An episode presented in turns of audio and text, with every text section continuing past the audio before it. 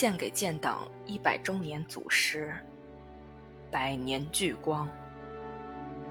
自然道德绘制教育师，沈迪群。沈迪群，时任南充县立龙门小学校长。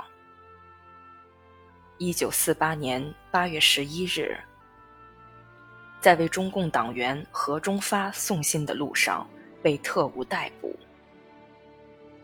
狱中他受尽酷刑，毫不动摇。后囚禁于渣滓洞集中营。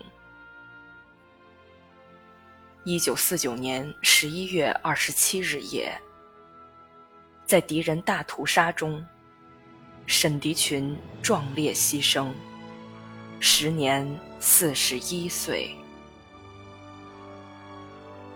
沈迪群遗诗：团结抗战，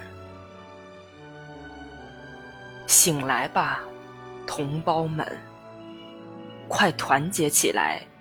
高举着战旗，径向敌人前进。世界上已摆着了杀人的阵营，人们正为他们的生存在斗争。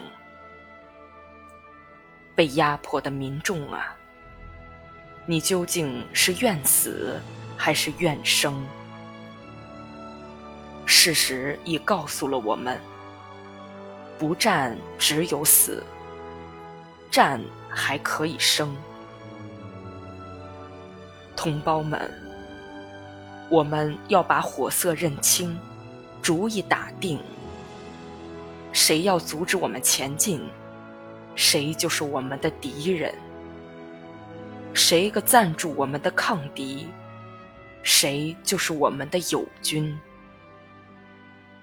同胞们。不要再迟疑了，我们应坚决地团结起来，完成我们最大的使命。